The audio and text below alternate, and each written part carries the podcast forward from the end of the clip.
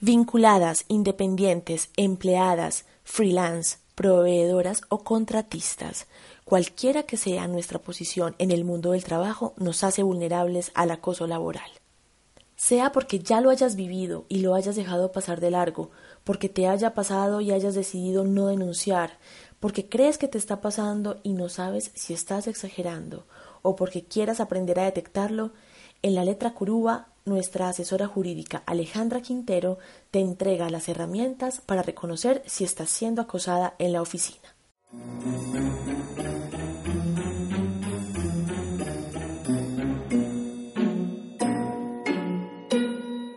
Voces Curúa.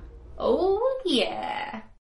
El acoso laboral es una conducta que debe de ser permanente y demostrable. Aquí les voy a pedir, por favor, que hagan uso de los correos electrónicos, testimonios de compañeros, grabaciones que nos permitan más adelante demostrar ese acoso laboral. Es importante tener en cuenta que este acoso no solamente lo realiza el jefe, sino que también puede ser un subalterno o un compañero de mismo rango de nosotros en los cargos laborales. Esta conducta sin duda alguna nos tiene que llevar a tener un miedo que nos desmotive sobre el tema laboral y que nos puede llevar incluso a querer renunciar a nuestro, a nuestro trabajo. La forma en la que llega el acoso laboral es el maltrato, la persecución, el entorpecimiento, la discriminación, la inequidad y la desprotección. Y para poder entender Aquí hace referencia a estas formas de acoso laboral. Vamos a mirar unos ejemplos que nos van a lograr identificar más el acoso. Oh, yeah. El primero, sin duda alguna, es la agresión física. No hay nada que justifique que un jefe, un subalterno o un compañero atenten contra nuestro cuerpo. De igual forma, si un jefe nos realiza insultos delante de nuestros compañeros relacionados con nuestra familia, nuestra raza, nuestro género, ideologías políticas o religiosas, o en eventos en donde nos descalifican laboralmente con palabras típicas como no es cierto, eso no sirve, tú no sabes. Ahora, si nuestro jefe constantemente nos está amenazando con que nos va a despedir sin justa causa, pues también es una forma de acoso laboral. Si este jefe también lo que hace es reiteradamente estar denunciando actividades que supuestamente realizas en contra de tu contrato sin justificación, configuraría entonces un acoso, al igual que lo que llamamos comúnmente el bullying, que es esa burla por tu apariencia física. Bueno, cuando en los pasillos de nuestro trabajo se ventilan temas personales, esto no le corresponde a nadie, configurándose entonces otra forma de acoso laboral. También si en tu trabajo te exigen deberes que no están contemplados dentro de tus obligaciones o te cambian abruptamente de lugar de trabajo para unas condiciones inferiores, caso típico como vimos en la novela Betty la Fea, que es un acuartelamiento en unas condiciones casi infrahumanas, esto sin duda alguna configura el acoso laboral.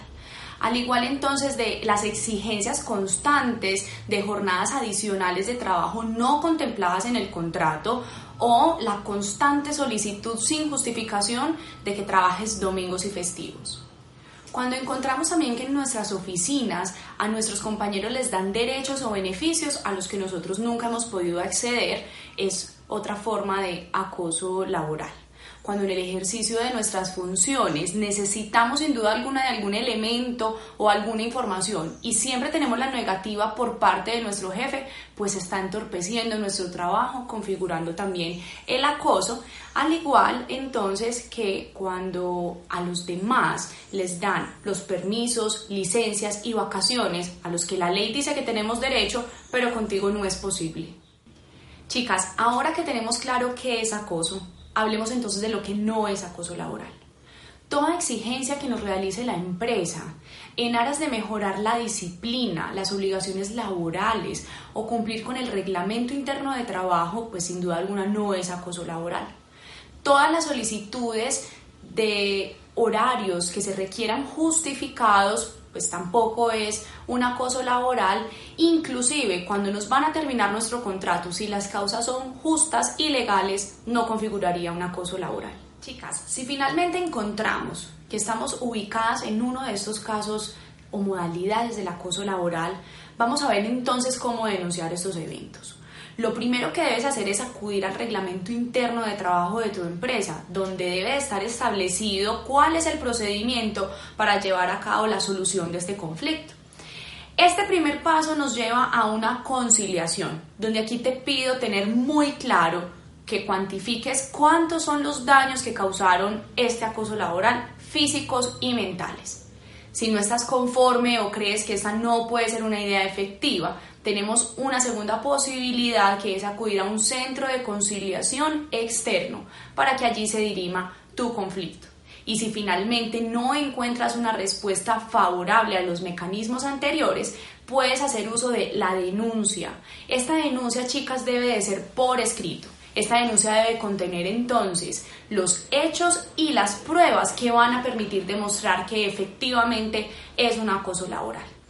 Esta denuncia entonces la debes de presentar ante el inspector de trabajo o el inspector de policía, personería o defensoría del pueblo del municipio donde ocurrieron los hechos o de la empresa donde trabajas. Chicas, esto es supremamente importante. Si además de los elementos que vimos de las modalidades de este acoso laboral, encontramos que estamos en presencia de un acto sexual, de un abuso sexual contra nosotras, lo que debemos de hacer es entonces ir a la fiscalía para poder hacer la denuncia. También debemos de acudir a medicina legal con el objetivo de que puedan verificar cuáles son los daños que ocasionaron físicos y mentales derivados de este acoso haciendo este paso de la denuncia le estaremos quitando sin duda alguna el poder que tienen estos abusadores. Finalmente, chicas, hay dos mensajes muy importantes. El primero es para las chicas que están siendo acosadas laboralmente. La invitación es que denuncies cuanto antes, que te creas el hecho de que te mereces un lugar de trabajo con un ambiente laboral favorable para ti pero que el primer paso necesario es que denuncies para poder acabar con este tema de abuso. Y pues el segundo mensaje sin duda alguna es para aquellas personas que después de ver este video se identificaron como acosadores laborales. Para ustedes les pido que se detengan por un momento y piensen en el daño que están causando psicológico, social y económico a sus equipos de trabajo y a las personas que los rodean. Bueno, chicas, espero que les haya quedado claro el tema del acoso laboral. Este y otros temas los pueden solicitar a través de nuestra página en Instagram, arroba la letra curuba, o haciendo uso de el consultorio jurídico para resolver tu tema de interés.